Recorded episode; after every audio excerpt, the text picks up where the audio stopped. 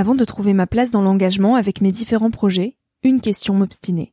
Comment faire de mon métier un vecteur de transition sociétale? Comment avoir un impact et faire ma part au quotidien? Si vous écoutez Nouvel Oeil, vous vous posez certainement aussi ces questions-là. Et si j'ai choisi la Green Management School pour soutenir mon podcast, c'est parce que ça peut réellement vous aider à vous y retrouver. Se former au métier de la transition écologique, ce n'était pas si accessible il y a quelques années, mais ça l'est aujourd'hui. Ça l'est tellement que l'on ne sait plus qui croire, quelle formation entreprendre, ni ce que ça vaut. Alors j'ai fait les recherches pour vous, et j'ai trouvé l'école que j'aurais tant aimé faire il y a quelques années, quand j'étais paumée.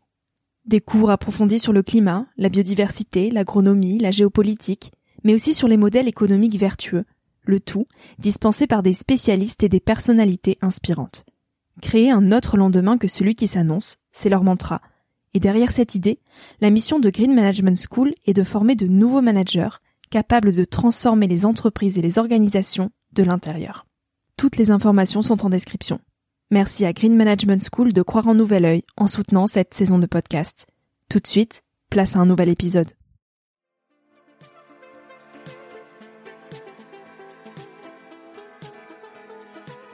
Hello, je suis Victoria et j'ai 24 ans. Chaque semaine, j'embarque mon micro jeune et je pars à la rencontre de personnes inspirantes pour poser mes questions sur ce qui fait nos vies, dans un monde où l'on se cherche et où on questionne notre avenir. J'espère qu'écouter le parcours et les conseils de ces personnes qui ont rêvé et osé faire de leur rêve une réalité t'aidera toi aussi à avancer d'un pied plus sûr dans la vie. Alors je t'invite à emprunter un nouvel œil pour regarder le monde sous un autre angle, pour te recentrer sur ce qui est essentiel et sur qui tu es pour t'aider à trouver ton chemin et surtout à oser.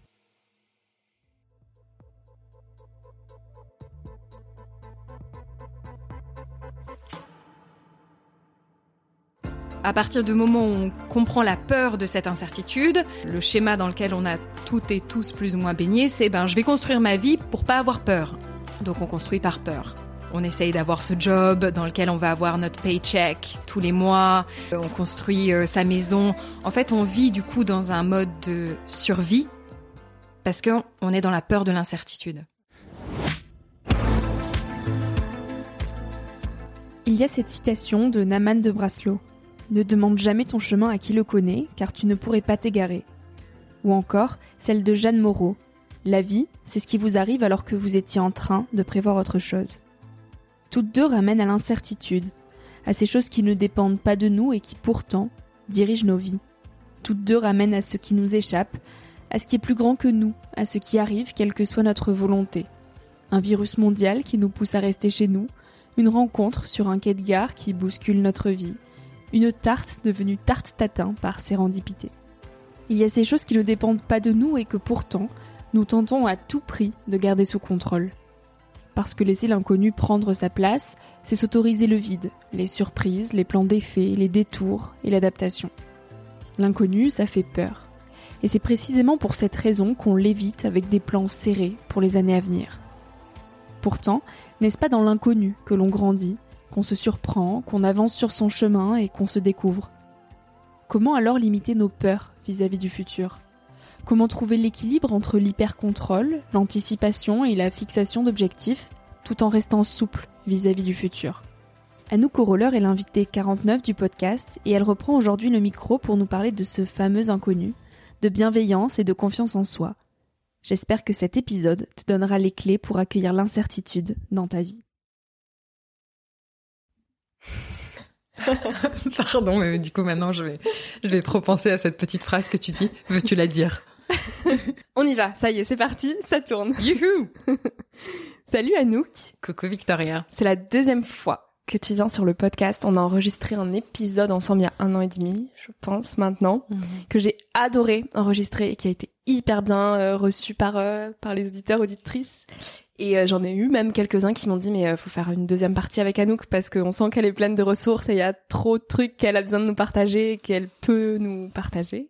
Et donc nous revoilà un an et demi après, tu viens de m'interviewer sur ton podcast. Mm-hmm. Bon, pour celles et ceux qui peut-être sont arrivés en cours sur le podcast et qui n'ont pas écouté le premier épisode, tu es professeur de yoga, mm-hmm. de surf, Euh, tu fais plein de choses, d'ateliers euh, autour de la spiritualité, du développement personnel. Voilà, t'es pleine de ressources. T'as même un, donc un podcast qui s'appelle Anouk Coroller, où chaque mardi tu nous partages euh, plein de petites astuces en 10-15 minutes pour mieux vivre sa vie et naviguer dans l'océan de sa vie, comme tu dis. Mhm. Tout ce qui concerne ton parcours, ton évolution, etc., c'est principalement dans le premier épisode. Donc j'invite les auditeurs et auditrices à aller l'écouter pour pas qu'on se répète, tout simplement. Et qu'on aborde de nouveaux sujets avec toi. Mhm. Aujourd'hui, j'aimerais qu'on parle principalement de l'incertitude. Euh, Aujourd'hui, on voit que le climat est incertain, que ce soit euh, notre avenir, euh, avec tout ce qu'on a traversé euh, d'un point de vue sanitaire, le coronavirus, l'enjeu climatique, et même dans nos propres vies, en fait. Tout est incertitude, quoi. Ce qui est vrai aujourd'hui, ça le sera peut-être pas demain. Euh, notre stabilité d'aujourd'hui, ça sera peut-être pas notre stabilité de demain. Et t'as une définition du bonheur qui est cette capacité d'un individu à être confortable avec l'inconnu et l'incertitude. En fait, notre mental a besoin de savoir tout le temps. On a envie de savoir ce qui sera demain, ce qui sera dans une semaine, ce qui sera dans deux semaines, alors que c'est pas possible. Euh, comment on apprend à être confortable avec le fait de ne pas savoir? Je pense que déjà, c'est une première étape de se rendre compte qu'en effet, on vit constamment dans l'incertitude. Ouais. Et hum, d'en prendre conscience, déjà pour moi, c'est étape numéro un. Parce qu'en effet, on ne sait pas si ben on va pouvoir prendre cette prochaine respiration. On sait en fait très très peu. Et déjà, cette réalisation ou se l'admettre à soi, c'est énorme.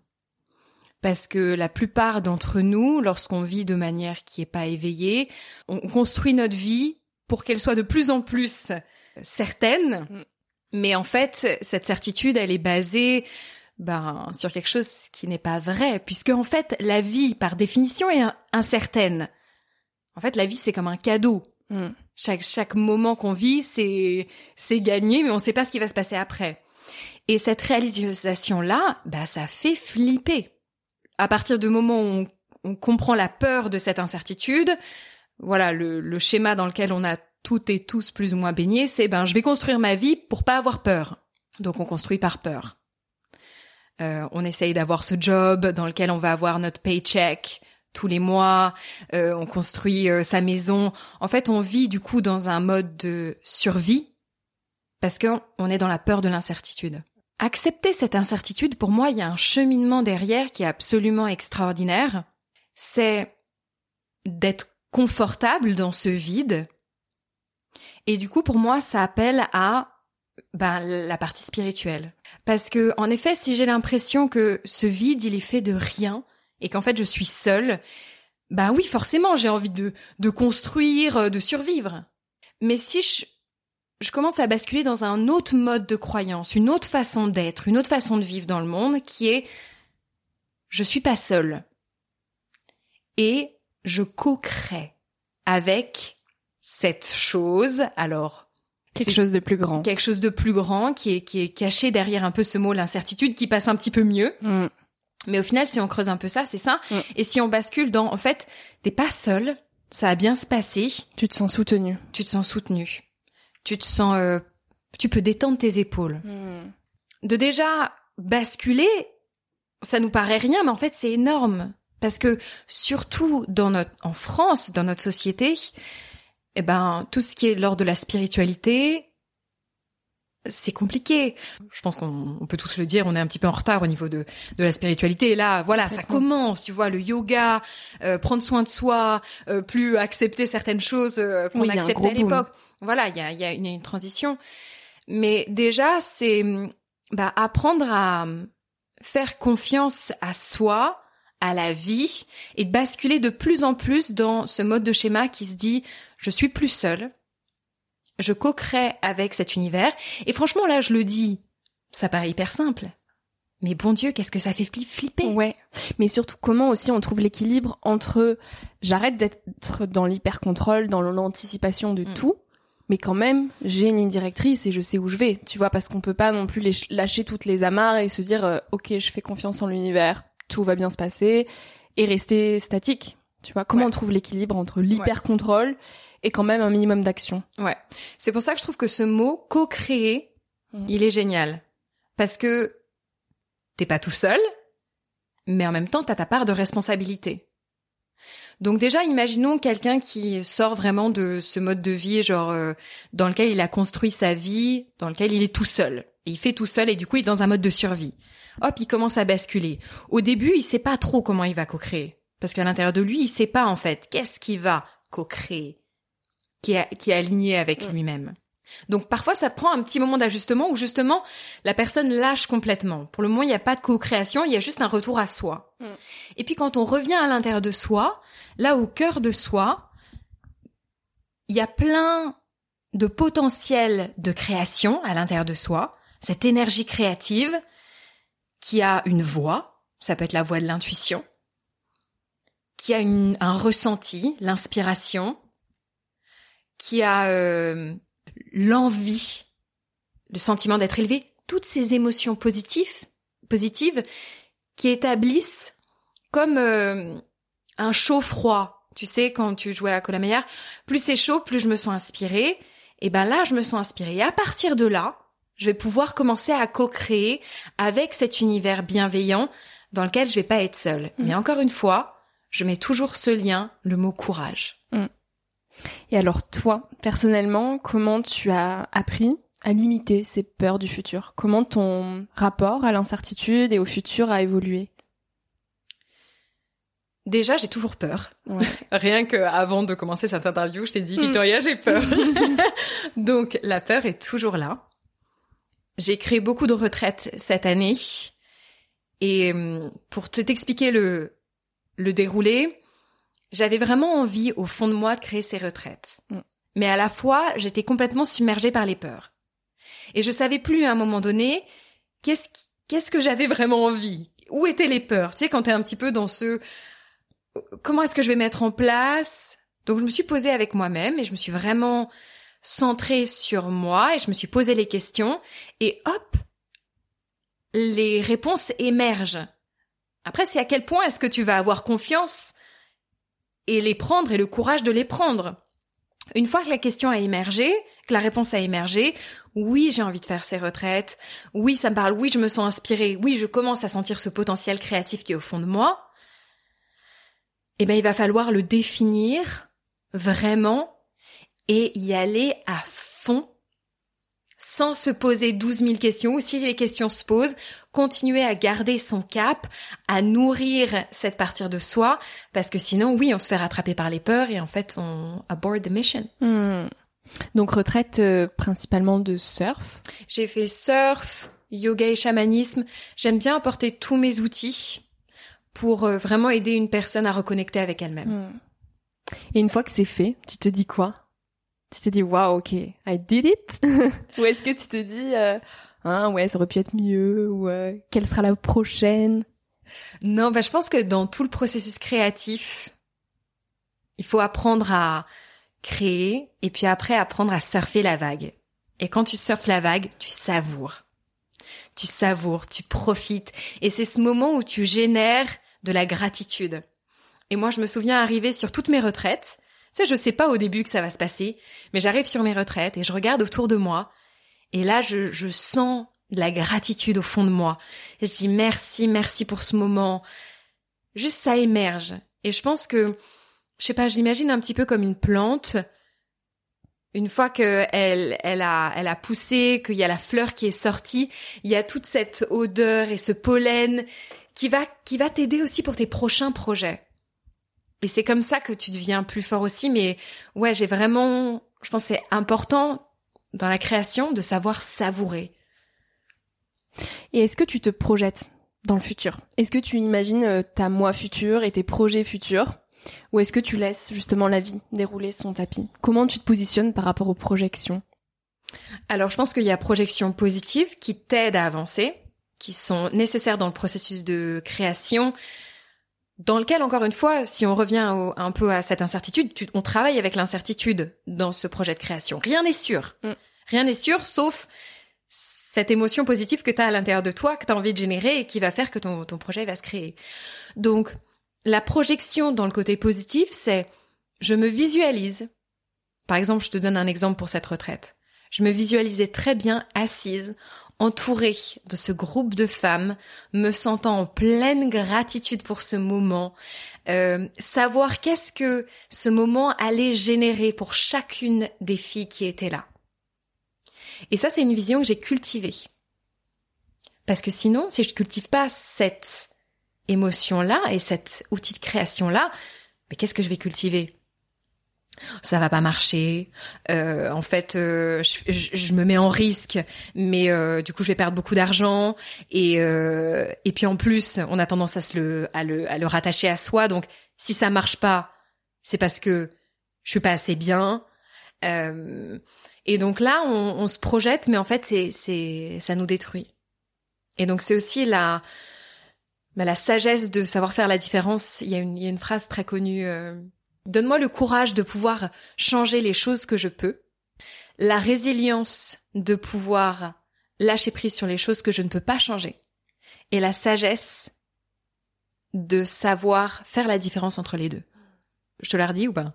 Je l'ai intégré et j'étais en train de me demander comment on sait les choses sur lesquelles on ne peut pas lâcher prise et au contraire les choses sur lesquelles on n'a pas de contrôle. Comment tu différencies ce sur quoi tu as du pouvoir, ce sur quoi tu peux agir et au contraire ce sur quoi il faut absolument que tu lâches prise Je pense cette intelligence émotionnelle. Quand je me projette dans quelque chose dans, qui est destructeur pour moi, parfois j'en ai pas complètement la conscience, mais si je reviens à mon corps et comment je me sens, je me sens pas bien. Je projette dans l'avenir des choses qui sont en fait détrimentales pour moi-même, pour mon avancée.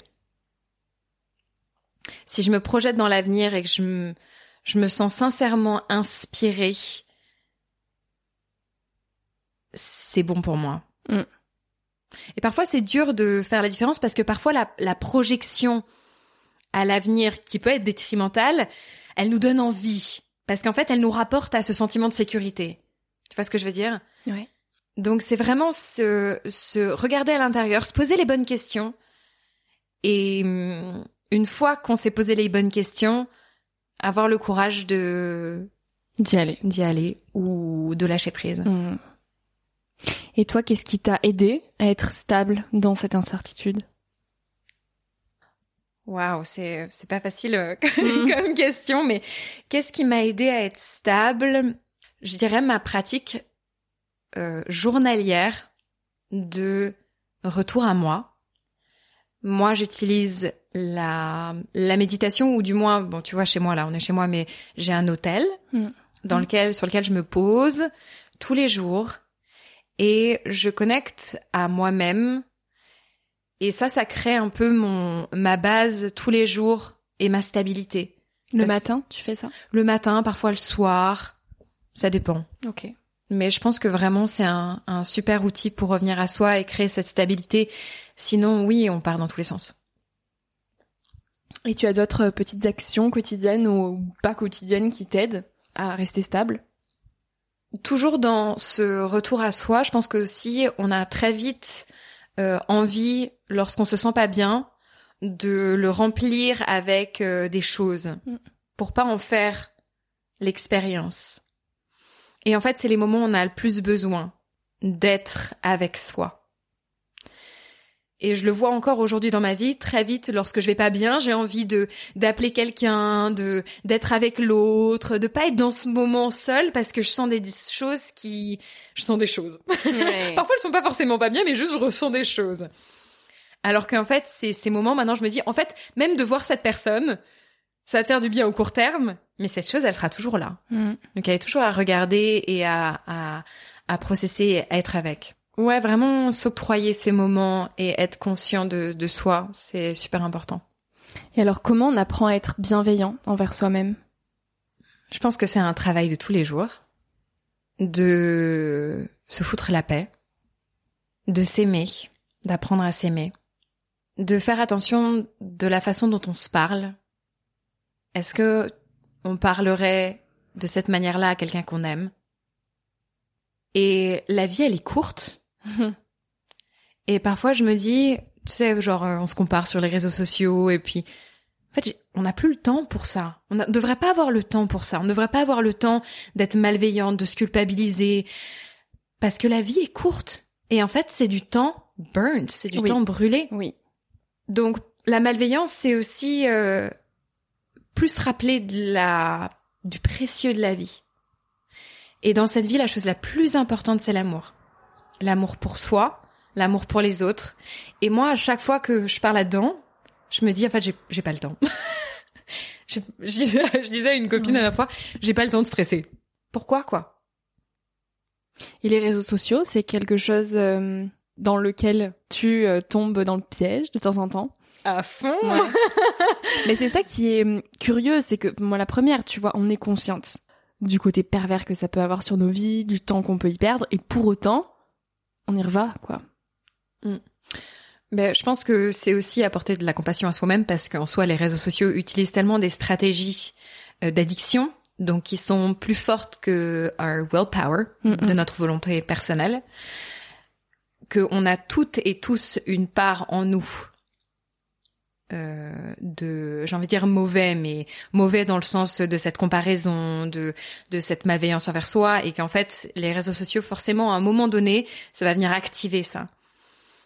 Donc, d'utiliser l'outil pour te donner euh, de, du, du pouvoir personnel dans ton message, dans toi euh, te, te nourrir, et ben repérer que à la fois de toute façon c'est entre guillemets inévitable. Je connais personne qui peut dire euh, moi les réseaux sociaux euh, finger in, in, the nose euh... relation hyper saine. Ouais. D'ailleurs fingers in the nose ça ne se dit pas du tout. Ça ne se dit pas du tout. On ne traduit pas ça normalement de l'anglais au français mais bref.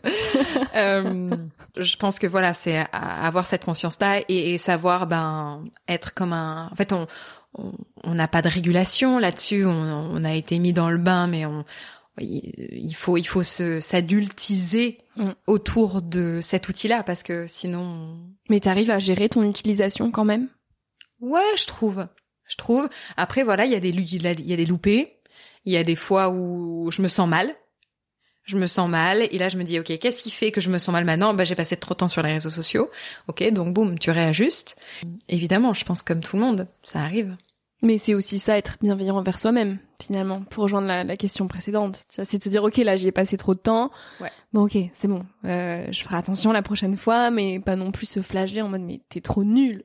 ouais, complètement. Non, non, euh, vraiment, toujours être bienveillant avec soi. Ouais, pas être, pas être dur avec soi parce que ça sert à rien.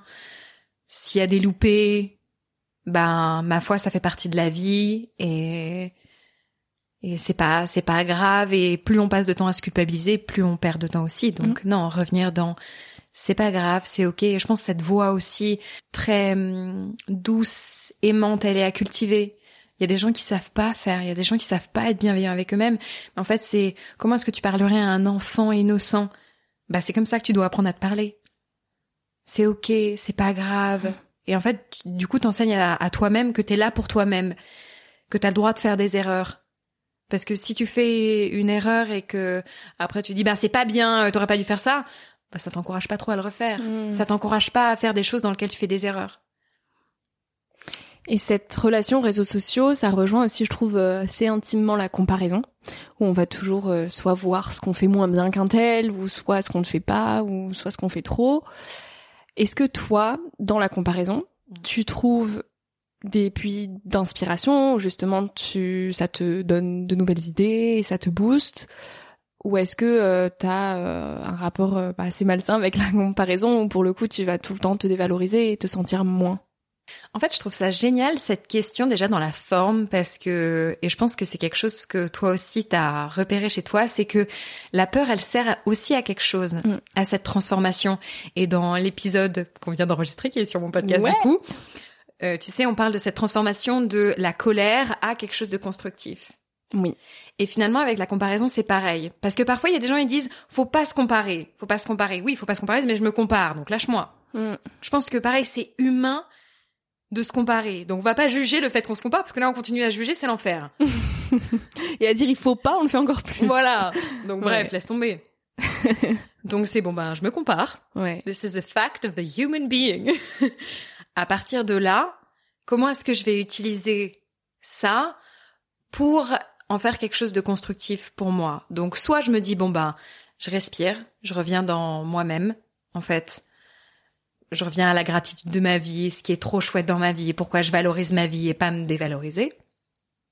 Ou alors me dire, ouah, je me compare parce que cette personne elle est hyper inspirante ou je l'envie, qui sont parfois un peu des concepts semblables. Comment est-ce que je vais utiliser ça et comment est-ce que je vais piocher des choses pour pouvoir enrichir ma vie? Et pas non plus me fermer complètement au monde du coup parce que le monde est ben meilleur que soi ou moins bon que soi ou peu importe mais quand on est dans ce système de comparaison mais pour s'enrichir enrichir sa propre vie. Tellement important de de puiser là-dedans. Complètement. Et cette question de comparaison ça rejoint un sujet euh, que tu as hum, beaucoup abordé ces dernières semaines qui est celui de notre rapport à notre corps comment on est bien avec soi Mm. Et c'est vrai que quand on se compare, qu'on regarde les pubs à la télé, ces corps de rêve qu'on nous vend pour l'été, bah en fait il y en a plein qui sont là mais je suis trop grosse ou je suis trop maigre ou je suis pas assez ci, pas assez ça et soit on va avoir des complexes avec l'alimentation, etc. Comment on apprend à être sainement bien avec soi-même dans son corps? Le rapport au corps pour moi c'est pareil vraiment je trouve quelque chose qui est euh, dans lequel on se compare presque toutes et tous parce qu'on a été tellement baigné dans euh, il faut avoir un corps parfait, euh, Barbie et Ken et ce qu'il faut être pour être aimé. Je pense que c'est bien à la fois d'accepter son corps tel qu'il est. C'est la première étape. De se regarder et de dire bah ok, t'es peut-être pas parfaite. Peut-être que t'as des poils où il faudrait pas. Peut-être que t'as un nez pas trop comme euh, il faudrait. Ou euh, t'es pas parfaite mais t'es né avec ça. Bon. Déjà, moi je reviens toujours à what's the truth? C'est quoi la vérité? Bah la vérité c'est ça. Tu vois, de se regarder dans le miroir et dire ça c'est ça c'est ma base. À partir de là, comment est-ce que je vais bosser avec ça? Tu vois ce que je veux dire? Parce que je trouve que c'est important de de bosser avec ce qui y est. Une fois que t'as ça, tu, tu te rends compte aussi de ton unicité et puis d'apprendre à aimer ça. Moi, j'avais une amie, euh, enfin j'ai une amie toujours, qui s'appelle Alice Main, et qui disait, à un moment donné, tu vas utiliser presque là où tu vois tes défauts comme tes traits d'unicité et tes qualités, tes revendications personnelles. Genre, t'as as des cuisses qui sont euh, énormes, ben genre, c'est ton côté hyper sexy. Hmm. C'est ce que tu revendiques. Je trouve que ça fait vraiment partie de ce côté euh, body positive. Une fois qu'on a accepté son corps, la deuxième étape, c'est d'apprendre à l'aimer. On n'a pas appris à aimer notre corps. On n'a on n'a pas appris à s'aimer. Non. On a appris à ce qu'on nous aime. Voilà. Mais s'aimer soi, c'est tout un truc.